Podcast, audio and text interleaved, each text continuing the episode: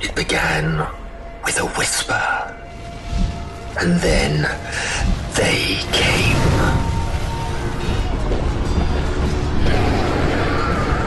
We thought we had overcome.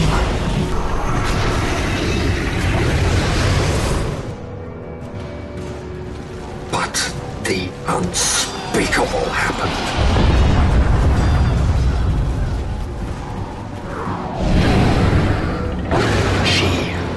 Has arisen from the nine hells.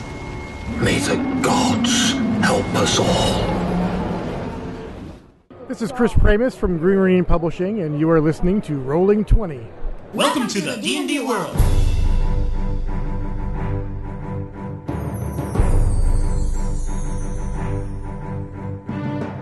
Olá, jogadores e DMs! Estamos aqui para o episódio 81 do podcast Rolando 20. Eu sou Daniel Anandi E eu sou Davi Salles. Fala galera, eu sou Sembiano. E hoje nós vamos para a segunda parte do nosso podcast de Tyranny of Dragons. Eu achei que a gente ia conseguir fazer isso num episódio só, mas fui surpreendido aí por um monte de, de comentários. Então hoje nós vamos falar sobre Rise of Tiamat, a continuação da primeira das aventuras oficiais lançadas pela, pela Wizards. O Gustavo já mestrou essa campanha, já não sei se já jogou também nela. Eu sei que o Davi jogou ela quase até o final. Então a gente vai comentar dessa segunda parte aí, o que, que é bom, o que, que funciona, o que, que tá certo, o que, que precisa melhorar.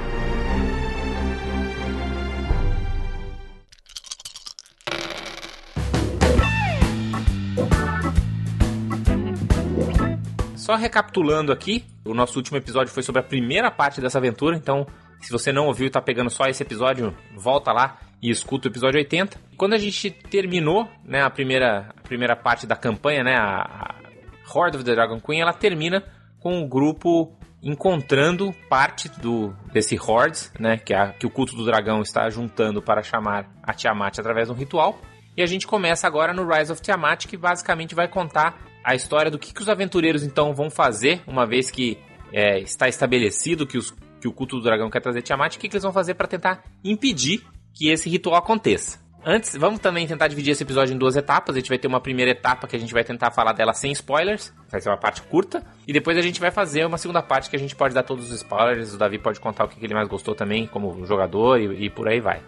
Então, sua avaliação sem spoilers, uh, Gustavo, o que, que, você acha dessa aventura? Que nota você dá? O que, que, você acha que é o ponto forte e que é o ponto fraco? Cara, essa aqui eu dou 7, 7,5 talvez. Eu acho que o ponto forte dela ela é bem equilibrada no quesito roleplay, ação, suspense. Ela acho que foi uma aventura mais equilibrada nesses pontos e consegue juntar também um pouco mais do feeling de, de Forgotten, eu acho. Porque a verdade é que eu, eu achei a, a Horde of the Dragon Queen, apesar de ser em Forgotten, bem. genérica. Não, achei bem pegada a Dragonlance. Você acha que até chegou a comentar no podcast passado que a mulher parecia a Kichara, da Kichara, né? Isso, isso, a Frulan. Exatamente, daí tinha também aquele combate com, tipo, com, tinha uns bichos meio quase draconianos, assim, que são os Half Dragons, né? E essa aqui eu achei bem Forgotten mesmo, assim, com, com características bem específicas de Forgotten, então curti, eu curti mais. E o que, que você acha que é o principal desvantagem dela, assim? O que, que você não gostou? Por que, que ela não tira 10? Onde ela perde pontos? Ah, eu acho que ela padece um pouco do mesmo problema da Horde, de ser, tipo, a primeira, e os caras, quando montaram ela também, tinham essa, aquela situação que a gente comentou de, de não terem todos os monstros. Eles mesmos comentaram na, na Gen Con, quando nós estivemos lá, né? Uh, eu achei meio... O final dela, eu acho... Não sei, me pareceu fácil, assim.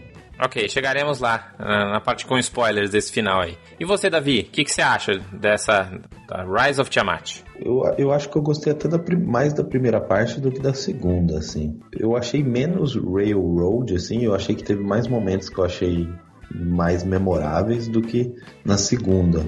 Ah, eu achei que muito da politicagem e tal, da segunda que tem bastante, que muita gente pode gostar, mas eu acho que o jeito que a aventura introduz é de uma maneira muito artificial, assim, e não, sei lá, é, é, é, muitas pessoas, é muita coisa acontecendo e acaba que, sei lá, não, não parece que no pessoal, sei lá, não acho que não, não, é, não flui tão bem. Ah, na primeira já não tem esse tipo de coisa, né? Então na primeira é mais é mais D&Dzão, assim, eu senti, né? Mas por outro lado, eu acho que tem muitas cenas que você consegue aproveitar e fugir do padrão, assim. Eu acho que a primeira cena, onde tem um acampamento, você pode resolver aquela situação de várias formas. Ah, mesmo, mesmo quando você tá lá no castelo dos Bullywugs e tal, do, dos, é, é, dos Bullywugs e dos Homem-Lagartos, tipo, você pode resolver de várias formas. Na segunda parte da aventura, eu achei que ela é muito mais, tipo, ah, é assim que se resolve. Entendi. Parece que só tem um jeito que é resolva desse jeito e acabou, vamos Isso. pra frente.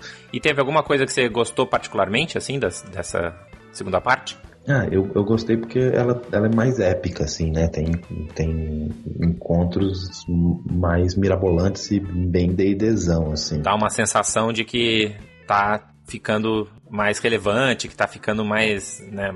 Sim, sim. É, aquela, até aquela conversa criaturas... que a gente teve com o tio Nitro, né? Das aventuras épicas, assim, parece que realmente você não está mais lidando com os kobolds de sempre. Sim, aí você começa a lidar com essas umas criaturas em NPCs mega importantes, fica, fica, fica bem legal. Essa parte que eu critiquei da, da, da política não é a, a crítica da parte em si, eu acho que é a, a, a aventura introduz ela que, que é muito pum, de uma vez.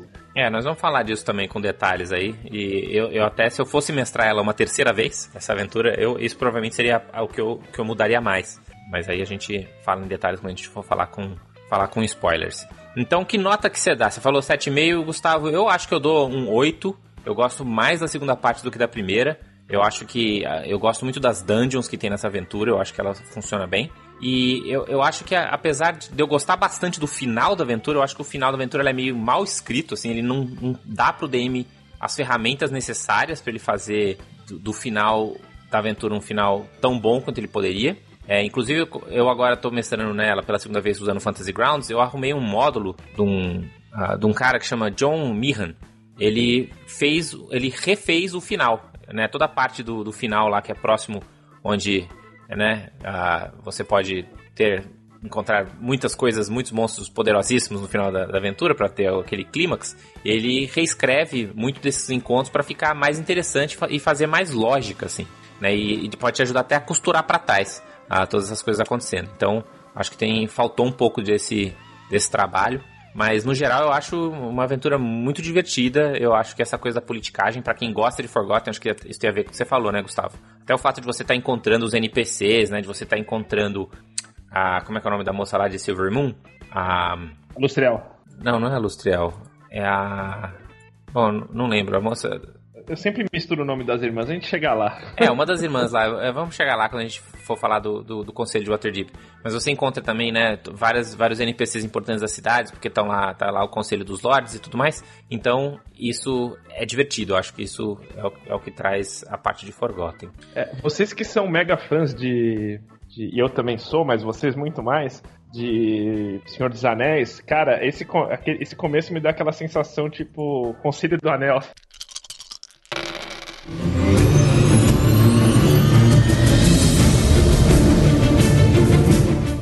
Vamos passar para a nossa segunda parte aqui, onde a gente vai dar um pouco de detalhe dos capítulos. Vamos tentar não estragar a aventura, mas a gente vai dar spoilers aqui. Então a ideia é dar umas dicas aí pro mestre que for mestrar essa aventura, o que, que ele pode fazer para dar uma melhorada, né? E, e, pontos fracos e pontos fortes aí da aventura. E também, ah, se você já jogou, de repente você se lembrar aí, você pode também se lembrar dos, que você gostou mais e o que você gostou menos. Essa aventura, para começar, ela não é muito organizada da maneira tradicional, né, que a, as aventuras são, né? Porque geralmente a aventura, né, um livro de aventura, ele tem dois, você pode escrever uma aventura de dois jeitos. Ela pode ser ou sequencial, né? Então, ah, vai acontecer isso, depois vai acontecer isso, vai acontecer isso, né? A Horde of the Dragon Queen é bem assim, né? Então, é ponto A ou ponto B o tempo inteiro até o final. Essa é um pouco híbrida, assim, porque ela começa falando do conselho de Waterdeep, mas ela já fala do conselho de Waterdeep de todas as vezes que esse conselho vai acontecer até o final da história. Então é meio que um, um capítulo que explica a campanha como um todo e depois ele vai dar vários eventos e missões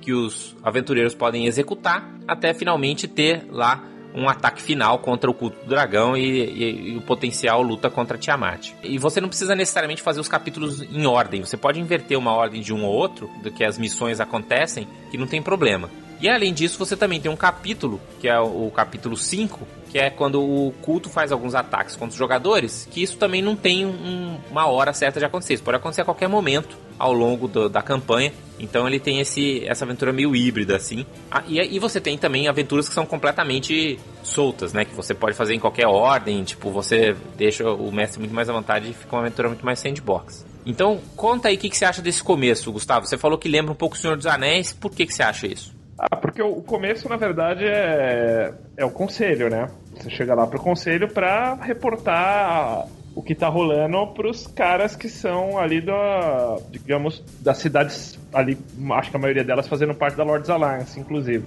E estão ali os cabeças, né, da Lords Alliance, que são as principais cidades ali do, do norte. Davi, você chamou um ponto lá que você falou que eu concordo com você, né? O problema desse conselho é que você acaba sendo introduzido para muitos NPCs de uma vez só. Né, você vai ter todos os membros da Lords Alliance, mais um representante dos arpistas, mais um representante da Order of the Gauntlet, mais um da Emerald Enclave, e mais tarde você ainda vai ver representantes dos Zentarim, dos Red Wizards e dos Dragões Metálicos. Então, isso acaba fazendo com que você, como mestre, tenha que gerenciar esse monte de NPCs. O que, que você daria de recomendações, assim, como jogador? E digo mais um, ainda tem o Sir Istval, que não é de nada, mas tá ali. O Sir Istval, é, que ele teoricamente é da Lords Alliance, mas não é, né? Porque ele é lá de Cormer. É, então ele tá lá meio de paladino, eu tenho que estar tá aqui. Então, algo que eu, que eu fiz na minha numa aventura que eu mestrei, que tinha o mesmo problema também, foi introduzir aos poucos cada um dos NPCs. Então, uh, eu acho que valeria muito a pena o mestre.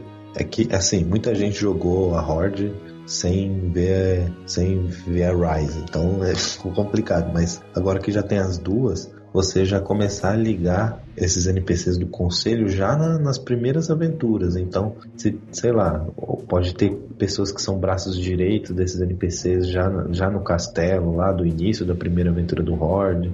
O Leozinho, que é um dos NPCs mais importantes da, da Horde, ele pode, tipo, falar bastante sobre os Harpers, entendeu? Ele pode já falar ser... sobre a remalha, já deixar, né, já, já cantar o que ela vai aparecer lá na frente.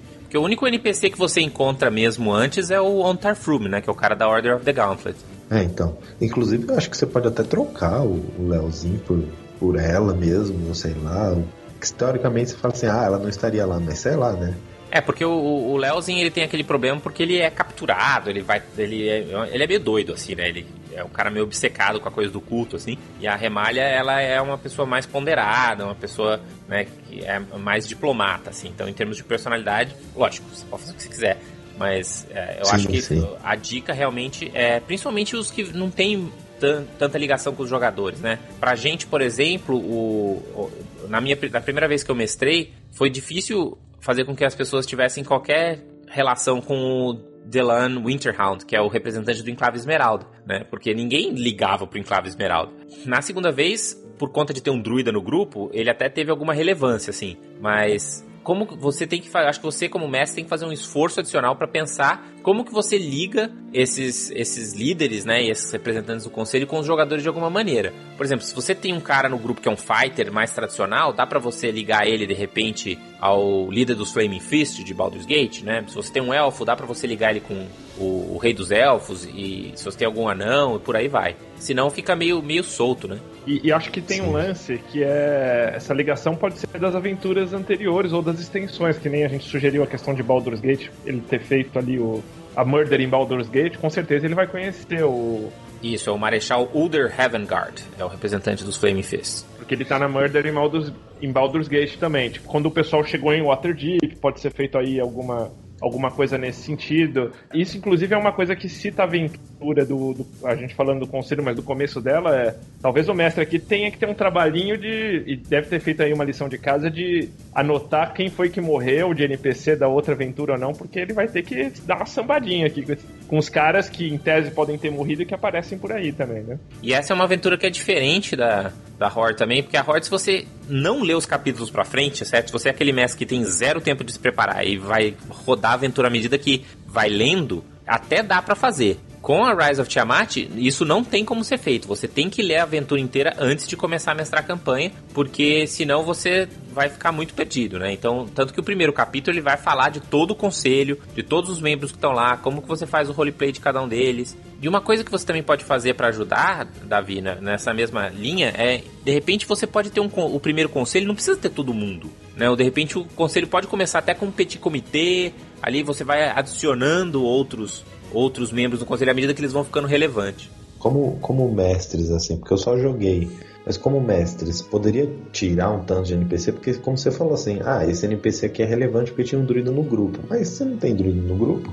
Tipo, não vale a pena tirar porque é mais um cara que você tem que falar que tá lá. Só serve para confundir mais do que para deixar legal. É, ou, ou, você simplesmente fala, e existem representantes de outras facções, mas que eles não vão ser muito relevantes aqui na, na nossa aventura, então nem vou, nem vou ah, falar é deles. Meio, aí meio pai é isso, eu acho. É, eu acho que as facções, assim, minha, minha opinião. Primeiro que eu curti o conselho, eu acho legal porque, pô, sou fã de Forgotten tem os caras e tem acho que a descrição dos caras, né? E até uns, umas tretinhas no conselho, porque na verdade não é um conselho, são, são vários, né? É, em princípio são quatro conselhos. Que, que isso quer dizer? O que, que isso significa? O conselho é o mesmo, né? Mas ele, ele se reúne quatro, em quatro momentos. Então a aventura começa quando esse conselho se reúne pela primeira vez. E aí ele dá umas aventuras pros jogadores, os jogadores vão fazer umas aventuras. Eles voltam, tem outro conselho, mais umas aventuras. E por aí vai, até que tem o último conselho, onde ele coordena o ataque final contra o culto do dragão, né? Pode continuar aí, Gustavo. E, e as facções aqui, tipo, os caras forçaram um pouquinho a mão, eu acho, de colocar num conselho desse em função de, da Adventures League, né? Da Adventures League. Então, assim, acho que a minha sugestão como mestre seria, em primeiro, cortar as facções, porque não que elas não sejam poderosas e fortes, mas, cara, assim, se você olha Forgotten pra trás, não faz sentido estar uma pessoa do Zentarim no meio do conselho. Tem a pessoa do Zentarim, eu acho que é legal, porque ela até cria um, um, umas oportunidades, assim, de, né, de você brincar com essa coisa de você fazer aliado com facções que não sejam necessariamente bondosas e tal. Mas o que eu cortaria de cara era o Sir Estival, tranquilamente. Esse vai embora sem, sem, sem treta nenhuma. Eu tiraria o Enclave Esmeralda, porque ele agrega muito pouco, porque na verdade isso é uma treta do, do da Lords Alliance, né? Se você for parar pra pensar. Assim, o, quem tá tretando com o culto mesmo é a Lords Alliance. Então, então dali eu deixaria todo mundo, porque dá para aproveitar bem todo mundo. Se tiver que tirar um, tira o representante de Silver Moon, que é o, o Taern Thunderspell Hornblade, que esse cara também dá para tirar ele fácil. Eu manteria a Order of the Gauntlet como sendo, tipo, essa vai ser a força do exército, entendeu? Você, porque você tem alguns exércitos para comandar. Então, e, e o como Tarfum já tava lá da outra aventura, eu acho que dá para manter a Order of the Gauntlet como sendo também a força do bem, né? A Aliança dos Lords é, são as forças da treta. Aí você tem a Order of the Gauntlet, que é a força mais lawful goods. E você tem os, os Harpers, que são tipo os, os os investigadores. Os caras estão investigando e muitas vezes é o, a facção que vai estar tá mais próxima dos jogadores também, né? É, a Aliança dos Lords ela é muito mais um, digamos assim, tipo, é um conselho de cidades. Então eles estão ali, tipo, no, representando o interesse das cidades, né? Nem questão de bem ou mal, né? O, os Harpers e os Zentarins, eles acho que são mais esse, esse lado. E que nem se falou, o Order of the Gauntlet é a, a ordem, né? Ali, tipo, e os Lawful Goods de uma forma geral. Mas não sei, eu, eu faria dessa forma. Talvez, uh, não que eu não ache legal o cara do Zentarim, mas acho que os Zentarins normalmente eles. É, dá pra tirar também eles vão mais influenciando um dos caras, entendeu? E não aparecendo com representante. Essa é a minha opinião. Mas tanto que, mas tanto que o, a, a moça lá, a Tiffany do Zentarim, só aparece depois, né? Ela aparece acho que no terceiro conselho só. Sim, sim. Isso eu achei legal também, cara, porque, por exemplo, tem umas tretinhas que acho que de romances mesmo tal. Então, por exemplo, o Dalgut Neverember, que é um cara muito envolvido na reconstrução de Neverwinter. É, só que ele, então, é o Lorde Aberto de, de Waterdeep. No meio da treta aí, tipo, os caras dão. Ele tem umas tretas lá em Waterdeep, ele é chutado e ele aparece num dos conselhos mais pra frente como uh, o Lorde de Neverwinter. E ele fica meio putinho com isso. Assim, então, acho que essas tretinhas. Isso, porque do... a, a Silverhand é quem vira a, a Lord of Waterdeep, a Open Lord. Então isso eu, eu curti. E talvez, eu não sei, aí vocês que mestraram talvez digam melhor, mas talvez ligar logo de início da campanha, lá no outro livro, o NPC tipo, fazer um background, fazer um background específico pros personagens, assim, tipo, ah, beleza, o que, que você é? Ah, tipo, meu personagem é um mercador viajante, mas ele podia ser um mercador viajante de Neverwinter. E aí ele tinha alguma conexão com o Lord November. Ou ele podia ser um mercador, sei lá, de qualquer lugar, ele tem uma conexão com um dos lords, e aí, tipo, hum, beleza, eu, tipo, conheço esse cara, sei lá. Não sei se isso poderia ajudar também nessa, nessa cena aí que é mais complexa.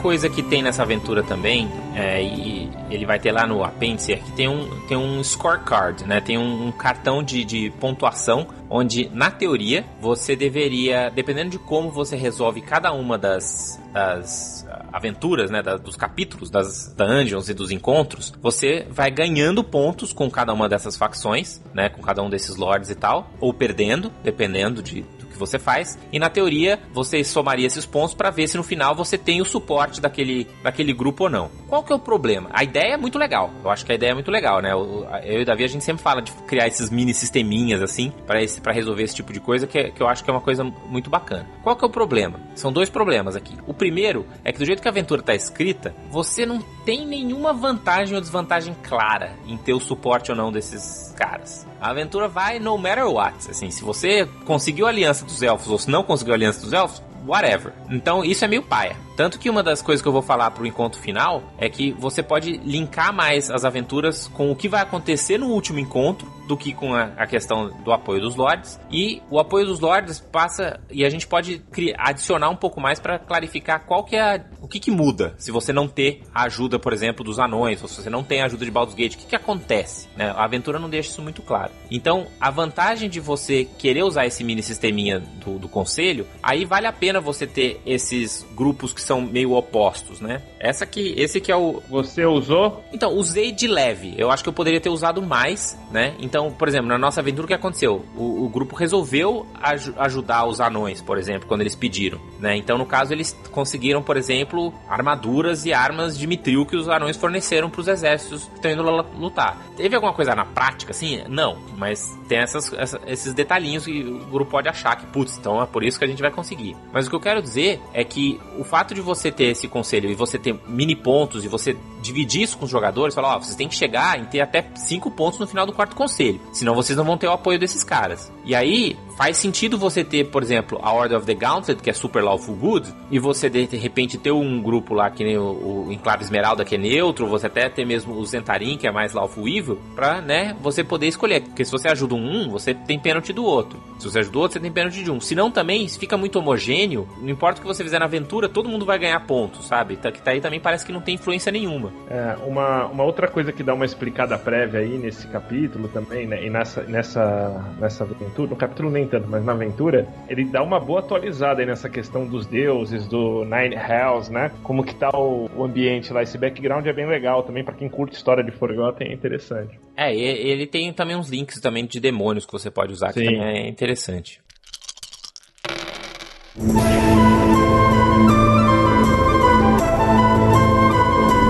Beleza, então aí a gente vai ter é, esses, esses conselhos. Vamos rapidamente então falar um pouco das aventuras que acontecem depois de cada um dos conselhos. Então, depois que acontece o primeiro conselho, o grupo recebe duas aventuras. O primeiro é ir atrás do Varan, o branco, que ele é o Worm Speaker branco, né? Existem cinco Worm Speaker, um de cada cor, né? Então são meio que os líderes do culto. Então, ao longo dessa campanha, muitas vezes o, o grupo vai atrás desses líderes. E a outra aventura é ir atrás da Mara. Na verdade, o nome dela da aventura original é Macath que eu acho que é um nome muito ruim em português, então eu sempre chamo ela de Mara, a vermelha, nas minhas aventuras, que é uma Tiefling do, da Arcane Brotherhood, e, e ela manja da Drakenhorn, que é essa trombeta que tá causando uns sons meio apocalípticos que atrapalha a vida dos dragões. Então o grupo pode ir ou atrás da Mara, né, ou ir atrás do Varn, o branco. Os dois são dungeons. Primeiro é uma dungeon que vai encontrar lá uns Yuan-Ti e uns cultistas, e a segunda dungeon é uma dungeon que vai lá no norte, que vai ter um dragão branco chamado Arotator. O que, que você acha dessas dungeons, Davi, como jogador? Você lembra particularmente de alguma delas? Você gostou de alguma? Você não gostou delas? Você achou ela muito dungeon demais? Então, é, to, todas as... Eu achei todas as dungeons do, do Rise bem legais. Eu só achei que elas eram muito dungeon, tipo fase de videogame, sabe?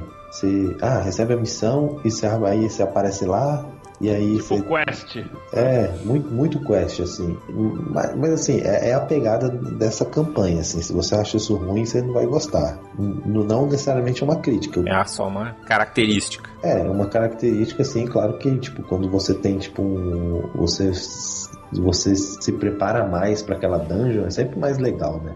Se eu falar daqui, daquele, daquela dungeon, daquele lugar mais tempo, e sim, tipo, você se prepara mais, sei o Tem uma pegada que eu acho que, tipo, você fica mais na expectativa, né? E, e o jeito que é a aventura é mais ou menos assim, ah, você tem a missão A, a missão B, o que, que você vai fazer? Então, apesar de eu ter achado as dungeons muito legais, eu acho que a aventura em si não, não prepara o jogador para ele ficar empolgado com a dungeon, assim, principalmente pra ele querer explorar, pra ele curtir os NPCs. Tipo, sei lá, tem um dragão branco lá. Putz, você, você pode passar uma aventura inteira só falando sobre o dragão branco, falando sobre a história do dragão, sobre não sei o que, pra você já chegar lá com o cagaço do dragão, entendeu? E, e isso a aventura não faz. Mas as dungeons eu achei que são divertidas mecanicamente, assim. Né? Eu tenho uma crítica séria aqui, logo nesse começo, que é uma coisa que vai se arrastar ao longo de toda a aventura, que é muitas vezes, né, esses NPCs, eles carregam com si, ou, ou, ou um dos plots para você ir atrás deles é porque eles estão com uma das máscaras, uma das Dragon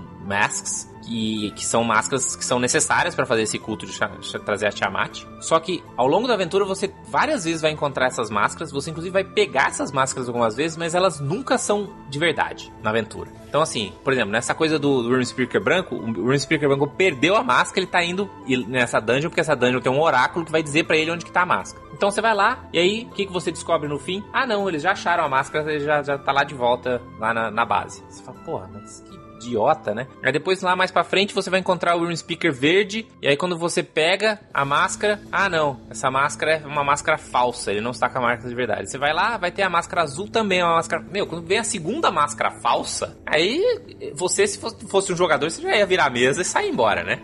Qual é desse, desse jogo idiota que eu tô indo fazer só missão inútil? e essa questão das máscaras aparece mais na Rise, né? Às vezes eu faço um pouco de confusão, ela não tem. É, muito, só, né? só aparece na. Elas são mencionadas na, na, na primeira parte. E o, a, a Resmir, né, que é a meio dragão negra, ela tem essa Dragon Mask negra, mas na teoria você nunca vai ter acesso a ela. Porque ela. Que também é paia. Porque pode ser que você encontre ela no, no na primeira parte da campanha. E aí a máscara teleporta, pode, né, pra não cair na mão dos jogadores. Eu acho que é um negócio bem whatever, entendeu? E eu acho que você, se os jogadores forem bem sucedidos na missão, acho que o, a recompensa é você ter essa máscara, né? E o que eu fiz na nossa aventura foi que eu até criei um problema com essa coisa de, ah, quem é que vai ficar com a máscara? Porque vocês vão ficar andando com ela para lá e para cá, né? O culto, vocês vão virar um puta de um alvo pro culto, que vai querer recuperar essa máscara a qualquer custo. Vocês vão deixar ela guardada com quem? Quem que vocês confiam do, do conselho, né? Quem que vocês querem que virem o alvo? Então, em vez de você, né, adicionar a aventura e deixar ela mais interessante, o jeito que a aventura tá escrita, ela fala assim, ah, não, ela não se preocupe, ela é só uma, uma máscara falsa. É fácil de resolver, mas é muito pai. Ele cria uma expectativa que ele não cumpre e ele te dá, tipo, um prêmio de,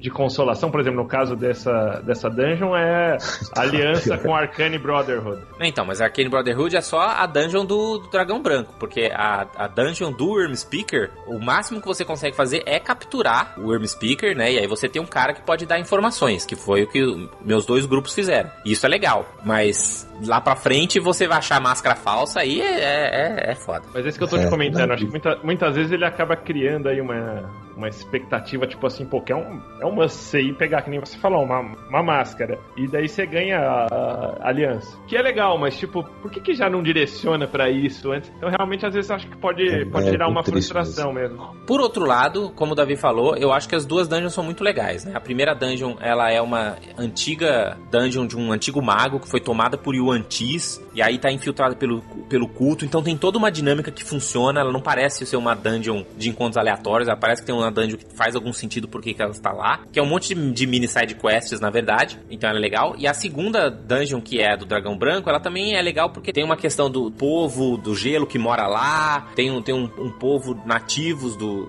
dentro da caverna. Foi lá que seu personagem morreu pela primeira vez, não foi, Davi? Foi. Quando você tomou a baforada do Araltator lá. Foi, porque a gente precisava de constituição pra desviar, acho. Como falamos lá no podcast dos ladrões, exato.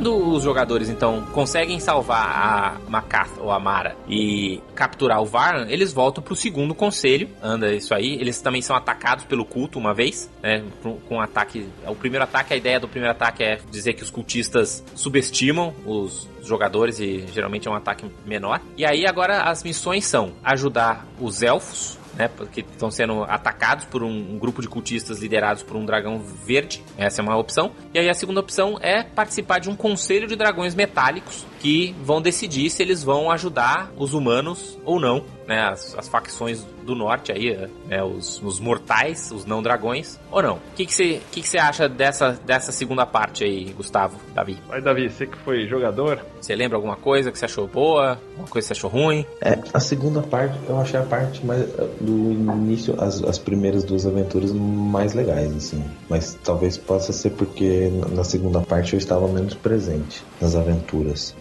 É, então, tipo, eu, eu preferi a, a, parte inicial mesmo. Eu achei que essa daí deu, uma caidinha. Não sei o que, que vocês acham. Eu, cara, eu pra ser muito sincero, embaralha muito na minha mente essas misturas, porque que nem você falou, o conselho não é sequencial. A parte dos ataques também não é sequencial, mas eles são apresentados no, no livro como capítulos, né? Você fica aquela... dá uma, uma embaçada. Eu curto mais ela mais pra frente. Eu acho essa parte depois das dungeons um pouco boring, assim. Não sei o que, que, você, o que, que você acha. Então, a, a parte do Nerovane, eu acho que é, é, esse momento aí onde a coisa dá uma caída. Então é ali onde você. Né, o Nerovane ele é o, o Green Worm Speaker, né? Ele é o, o líder verde. Eu acho que a aventura em si, ela se dá pra você dar uma cortada nela pra ela ficar um pouco mais rápido, mas eu acho legal você ir para pro meio da floresta e, e, mostrar que a coisa tem uma escala que vai não, que não são só as cidades, né, que está influenciando todas as raças. Eu acho que isso é uma maneira de mostrar isso. Ele tem lá uma mini dungeon, tem lá uns monstros meio nada a ver, tem lá uns, uns gigantes lá dentro. Isso aí tudo dá para cortar, né, e focar realmente na, na história. Que ele tem um, um, ponto que eu acho que é legal da história, que o líder, né, esse, esse super spoiler agora, né, mas esse Worm Speaker Neroven, ele é filho do rei Melandrak, que é o membro do, da Aliança dos Lords, né. Então aí dá um drama, dá uma coisa assim que também dá pra ser uma revelação e tal. De repente ele pode saber uns, uns poderes do rei, ou o rei pode. E, ou o que aconteceu nas duas vezes que eu mestrei. O rei, ele fica, tipo, se vocês matam o filho dele, ele fica muito puto e quer sair do conselho, sabe? Então dá pra você gerar aí um, uma tensão com isso. Mas é de fato uma, uma parte que é, é,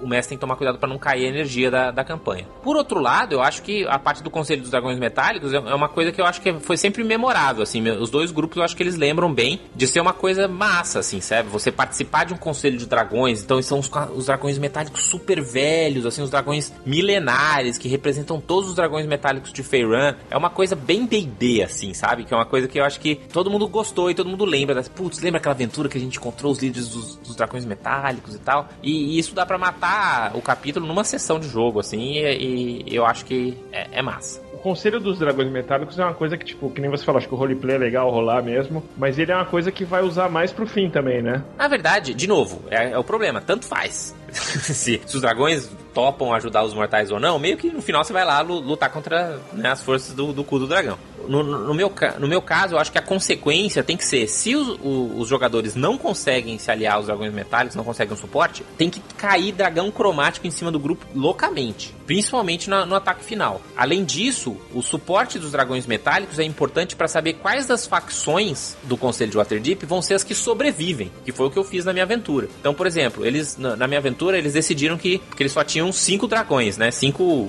grupos de dragões metálicos. Então, só, eles tinham que escolher de todos esses membros do conselho, cinco que eles iriam ajudar. Então, por exemplo, eles não ajudaram Silver Moon, eles não ajudaram a parte do norte de Ferran. Então, na minha campanha, o norte foi completamente atacada pelo cultista, pelos cultistas, ficou um vácuo de poder, e aí os Draus aproveitaram para infiltrar para tudo quanto é lado. Então, né, se você quiser desenvolver isso depois, mais tarde, fica isso aí. Mas o importante é isso, você tem que entender que os dragões metálicos são um recurso escasso e que vai ter consequências essas, essas alianças que os jogadores fizerem. E o Dragon Horn, alguém usou, não? O que, que é o Dragonhorn? O Drakhorn. É tipo aquele chifre. Ah, o Drakhorn, sim. O Drakhorn, ele, ele, ele soa, né? Ele começa a soar no começo do primeiro conselho. E do jeito que eu fiz é que no começo só os dragões, né? Ou Dragonborns, ou pessoas que tivessem alguma coisa a ver com dragões, talvez Sorcerers, conseguiam ouvir. E até o final, e é uma coisa que vai escalando, né? E no final, no ataque final contra o, o Elf Dragons, contra o culto, tá lá soando no máximo, como se fosse um alarme. E inclusive é um dos objetivos dos jogadores destruir o Drakenhorn para eles poderem é, deixar os dragões metálicos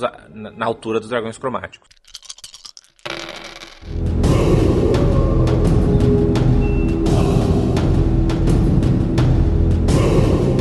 Bom, aí a gente vem pro terceiro conselho de Waterdeep, onde a gente vem para as últimas missões. É, eu acho que o Davi, não sei se ele chegou a, a ver essa missão toda já na minha aventura, mas a gente tem mais uma dungeon, que é a Torre de Chontal, que tem um labirinto que eu acho bem legal, e depois tem uma dungeon ah, lá dentro. A ideia é que um dos líderes do culto, ele traiu o culto e ele quer oferecer a máscara azul, que na aventura oficial é falsa.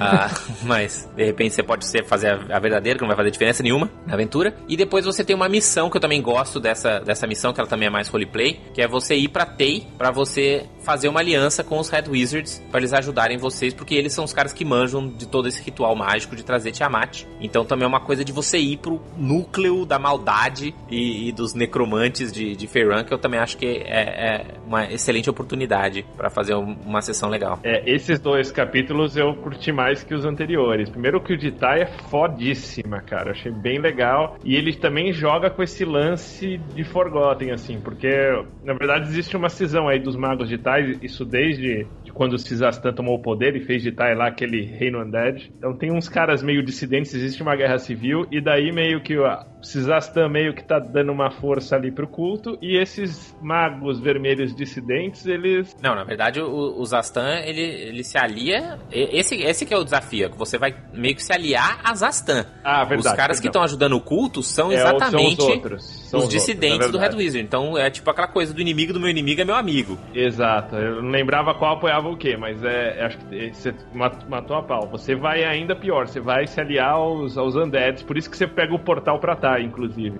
Exato, e por isso que vai ser difícil convencer, por exemplo, a Order of the Gauntlet, que, ah, ó, a gente tá fazendo uma aliança com esses necromantes Chaotic Evil aqui, mas não dá, dá nada não. Mas é legal o lance dos sonhos, dos pesadelos. Achei essa parte, assim, pra quem curte Forgotten e, a- e o roleplay dela, achei foda, bem foda. E o labirinto, cara, tipo, primeiro que a imagem eu achei muito foda, né? Aquilo faria um pôster daquele labirinto com um castelo no meio. E, A gente pode botar essa aí como a imagem do. a capinha do episódio. E te traz, te traz esse lance de labirinto, né? Ele, te- ele, te, ele te, cara, tipo, te faz uma ligação bem clássica, assim, com, com Caverna do Dragão, eu acho. Me senti meio Caverna do Dragão ali. O que, que você achou do labirinto, Davi? Eu achei o labirinto bem maneiro. Eu, eu, eu parei mais ou menos no meio do labirinto, assim. Eu achei, tipo, puzzle, eu acho que é uma das coisas mais legais que tem no DD. Então eu acho sempre massa quando tem puzzles e o labirinto ele é cheio de puzzles. Mas uma coisa que eu senti no início dessa aventura e que meio que eu senti ao longo da campanha é que a campanha ela meio que se contradiz na urgência das questões. Perfeito. Tipo, os caras falam assim: ah, a gente precisa fazer. Ah, o culto está se aproximando, está juntando dinheiro e vai summonar Tiamat. Ah, mas o próximo conselho é daqui uns dois meses. Relaxa, relaxa. Então, e Esquenta nessa não. dungeon, nessa dungeon tem uma cena muito bizarra que, tipo, você, você não sei se é pe- pelo livro ou se o Anand mestrou assim, mas Pode ter, pode ter sido culpa minha. mas, mas tipo, na, na aventura que eu joguei, tipo, dava um senso de urgência, aí você chegava no labirinto, aí você, hum, agora você tem que ficar aqui pensando. tipo, e aí, mas eu senti isso ao longo da aventura, assim, sempre, Mas tipo, isso é um problema mesmo, culto- especialmente com a questão da, da movimentação, né? Porque todas essas dungeons, elas ficam no- nos opostos mais extremos de, de Forgotten Realms, né? Então, por exemplo, aquela, aquela missão do Dragão Branco lá em é lá no norte extremo, do- nas geleiras infinitas. Aí depois o do Var the White já é no, no meio do- das marches, lá no meio do negócio. Depois você ainda vai pro sul, pras cavernas. Então, assim, é muita viagem que se o grupo não tem um jeito fácil de se teleportar pra lá e pra cá, todo esse senso de urgência que o David tá falando realmente não faz sentido nenhum. Fala, pô, mas a gente tá aqui, o Tiamat praticamente aparecendo, e aí cê- a gente vai passar três semanas viajando pra chegar na, na dungeon, pra fazer sabe Deus o quê? Então, de fato, isso é algo que, que fica meio esquisito mesmo. A sugestão é bem utilizar portal, né, cara? Portal pra cima, portal pra baixo, portal pra cima, portal pra baixo. Que também fica meio paia, né? Fala, pô, mas tanto portal, por que, que você não portaliza logo lá pra cara do, do líder do culto também. É. Não, mas eu acho que esse negócio dos portais é bem Forgotten também. Tipo, que te mostra que você tá num nível mais acima, assim e tal, né? Mas, é, mas realmente acho que essa questão do senso de urgência, às vezes, é, eu acho que o Davi matou a pau aí no comentário. Ele... E embora você sempre possa usar portais pra voltar pra Waterdeep, fica meio bizarro você usar um portal pra você aparecer lá na, no, no lado do dragão, ou aparecer... Ah, tem um, por acaso tem um portal aqui do lado da torre milenar do Chontal que fica no, nesse meio do nada. Então, assim, ainda que você teleporte para os lugares, você ainda tem um, um, tempo de, de viagem, né? Com certeza. Não é, não é nunca do lado, mas não, não do lado, né? Exato.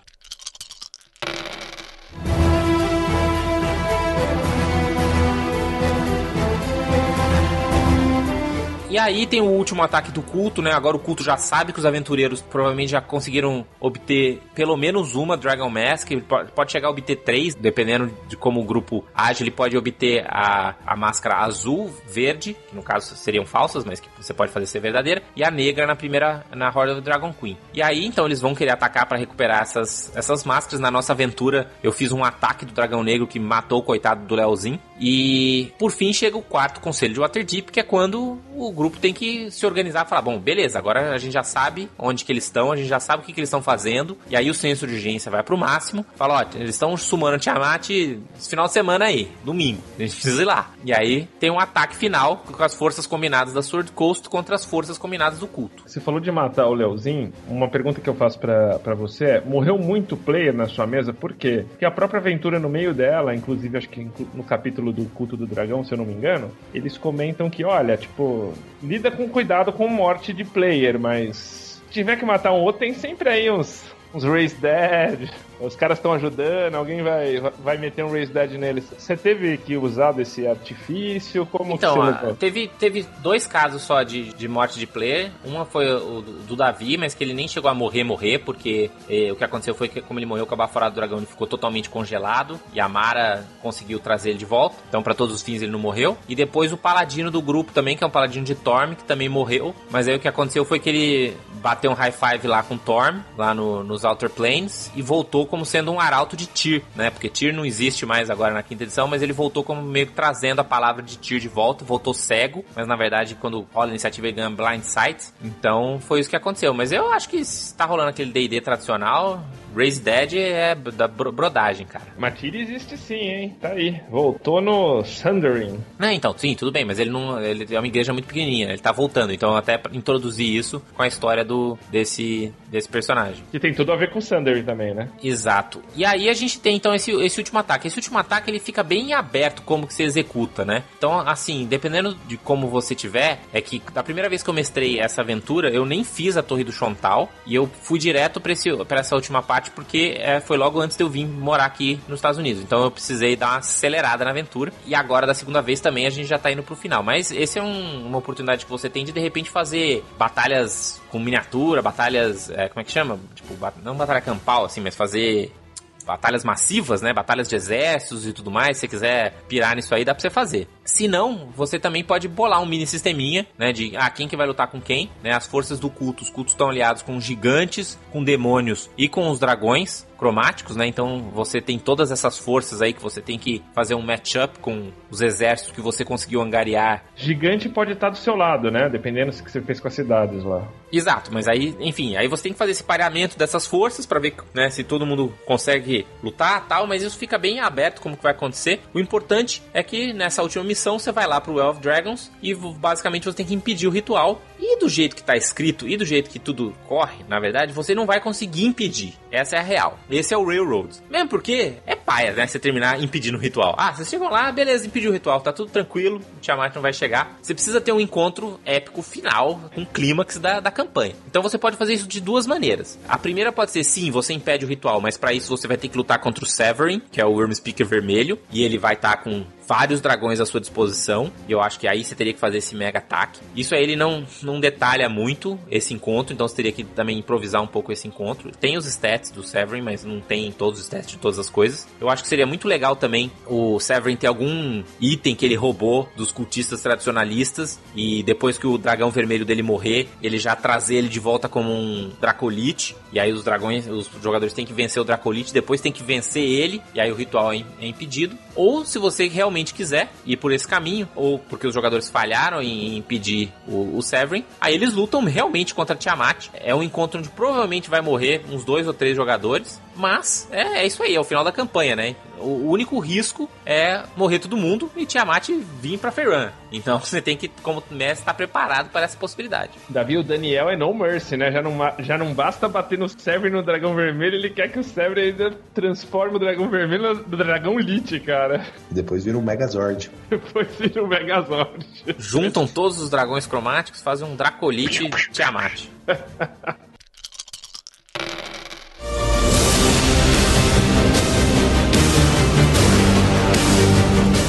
É, da primeira vez que a gente jogou essa aventura, a, o, o, jogo ele tem um mini sistema de, de, que se você fizer algumas coisas, você diminui o poder de, de Tiamat, né? Então, por exemplo, ah, se vocês conseguiram pegar as máscaras, Tiamat vai ter menos hit points. Se vocês conseguiram destruir a Drakhorn, ela tem o AC não é tão alto e por aí vai, né? Então, se você conseguir deixar ela bem enfraquecida, até dá para matar. Se ela tiver com seu poder no máximo, eu acho muito difícil qualquer grupo, por mais Mantiquin que esteja, ter alguma chance contra Tiamat. Mas digamos que então enfraqueceram. No, no caso do meu primeiro grupo, eu acho que morreu dois no, na luta final. Ela estava enfraquecida, mas eles venceram Tiamat e foi assim que terminou a campanha. Eu acho que foi massa terminar a campanha matando Tiamat, né? Ou mandando ela de volta pro, pro abismo, né? Porque como divindade ela não vai morrer. Exatamente, ela tipo não morre e fica, fica puta com você pro resto do. Da eternidade, é. Da eternidade. Tem isso. E aí também isso dá uma opção até para você continuar a aventura, né? Depois que você. Bom, beleza, agora que a gente mandou te amar de volta pro abismo, vamos lá no abismo, chutar a bunda dela lá no abismo e matar ela de vez. Né? Pode ser uma continuação, mesmo porque até aí os, os jogadores já vão estar no 14, 15 nível. Então, ir pro abismo para matar divindades parece o tipo de coisa que um jogador de DD faz nessa. mais ou menos nesse nível aí. É, eu acho que ele te dá vários, várias situações para continuações possíveis. Até se você não derrota ela, dá pra você ficar meio um Dark Forgotten, né, cara? E se os jogadores de alguma forma aí sobrevivem, é... você tem essa situação, tipo, do mundo pós-Tiamat ter, ter vindo e ser a única deusa andando por aí, né? Você pode até começar uma segunda campanha no nível 1 nessa Dark Forgotten, né? E como é que seria, então, você ser um herói de nível 1 nesse mundo que agora foi dominado por Tiamat? Mas aí vira Dragonlance. Não, cara, é, meio que, é, é pior, que Dragonlance, né? na verdade, é antes, né? Porque Takiz não chegou ainda, né? É, foi até porque, por isso que a Horde tem essa pegada meio Dragonlance. Mas, enfim, é uma possibilidade. Tem aí as outras eras também que já estavam meio assim, né? Em Dragonlance. Dominado, tudo dominado por dragões. Então, esse caminho. Essa aventura, eu acho que ela tem esses problemas que a gente citou. Mas, no geral, ela é divertida. Eu acho que ela tem dungeons que para mim são bastante memoráveis, né? Tanto o labirinto de Chontal, quanto os Yuan-Tis lá do, do Neroven, tem várias coisas que dá pra aproveitar. Então, eu, eu recomendo, né? E não tem problema nenhum você jogar ela sem ter jogado a Hordes, tá? Dá pra você tranquilamente começar lá no primeiro conselho e, e vamos que vamos, faz personagem de nível mais alto, começa ali no sétimo, oitavo nível e, e, e funciona. A gente falou, cara, tipo, do, da comparação dela com outras aventuras, acho que no primeiro episódio no geral, né? Só que uma qualidade dela que eu não citei e, e, que acho que até então das outras aventuras que eu mestrei ela é, ela é bem diferente que você acabou de citar agora, é que você mexe com muita criatividade. Tipo, você usa quase que o Monster Manual inteiro, né, cara? Porque você mexe com Yuan Ti, tem até múmia, tem, acho que tem um... Tem, tem uma múmia lá. Aí no meio, então ela é bem assim, tipo, eu acho que como aventuras introdutórias de AD&D, ela cumpre o... Claro que não é ela, mas ela é a primeira aventura de peso, ela cumpre o papel dela, assim, porque, cara, ela é bem... Ela vai em todos os aspectos, assim, de D&D, nas criaturas. É, se a primeira vez que você joga D&D, você joga Tyrion of Dragons, você podia fazer pior, definitivamente. Então, é, é é uma, uma boa experiência mesmo para ser sua primeira lembrança de D&D, eu acho. Tem gigante, dragão, múmia, já tem tudo. Tem lich, tem... É, é bem, é bem interessante. E você, Davi, o que, que, você, que, que você acha, assim, no geral? Eu concordo com isso também. Realmente acho que se é a primeira aventura, é, eu acho que ela é bem é, direta, assim, né? E eu acho que apresentar os dois formatos um pouco diferentes também, acho que é, é bacana. Eu acho que pelo que vocês falaram, realmente podia ser um pouco melhor escrita e talvez ajudar um pouco mais esses mestres de primeira viagem, já que ela também teve como intuito sem essa aventura meio introdutória. Tem bastante material dessas duas aventuras disponíveis. Assim, teve muito blogueiro, né? Muita gente de site assim que, que complementa todos os capítulos das duas aventuras com ideias muito legais, muito boas, né? Até pelo fato de como ser as aventuras mais antigas, tem bastante material disponível, bem mais do que das aventuras seguintes. Então, para quem for mestrar ela hoje, é muito mais fácil você mestrar ela hoje do que do que era quando ela saiu. Sim, e até com ideias de, de extensão, né? Isso realmente ela tem. É, muito do que a gente falou aqui, eles, eles propõem. Eu, eu, eu mesmo usei muitas coisas aqui nessa, nessa segunda parte, essa coisa de trazer os NPCs para eles aparecerem antes que o Davi falou, né? Tudo isso, eles dão dicas de como fazer isso, como misturar melhor as duas e por aí vai. Vou tentar achar uns links e botar aí no, no post. De uma forma geral, assim, os seus, seus players, eles na, na batalha final, eles chegaram com recursos para meio fácil, assim, que nem me, me, deu essa impressão, ou você teve uma impressão diferente? Então, o segundo grupo, tá? Em geral, os encontros foram todos mais ou menos fáceis, assim, ah, eu acho. A impressão que eu tenho, assim. Teve poucos encontros onde o, o grupo realmente ficou preocupado, de putz, não, vamos lá, vamos ficar esperto. Né? Em geral, mas na Tiamat mesmo, assim. Que eu acho que a Tiamat, não, a Tiamat foi sinistra. Coisa... Tiamat é, é? é, punk. É, porque é um ataque derruba um cara, assim, é nesse naipe. É que se ela tá muito enfraquecida também, fica meio. Né? Não, mas se ela tá muito enfraquecida também, aí eu acho que não vale nem a pena, assim. Pra fazer um encontro pushover com Tiamat, eu acho que vale a pena você falar, não, então o portal nem Segura, abriu, né? entendeu? É, é. Porque é, senão fica meio anticlímax. Eu acho essa uma boa dica, inclusive.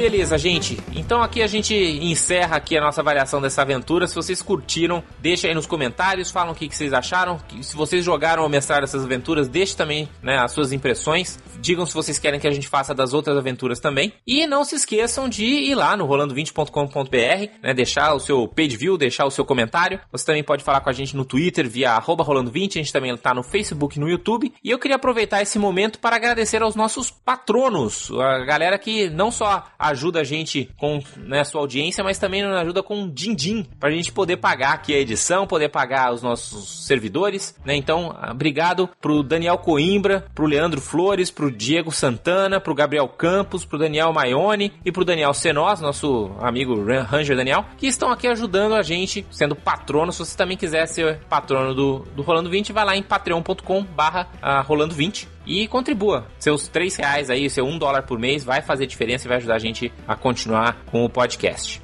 E é, é, o que temos por hoje. Então, obrigado, Gustavo, obrigado, Davi, e até a próxima. Rola em 20. Valeu! Até a próxima. Dungeons and Dragons.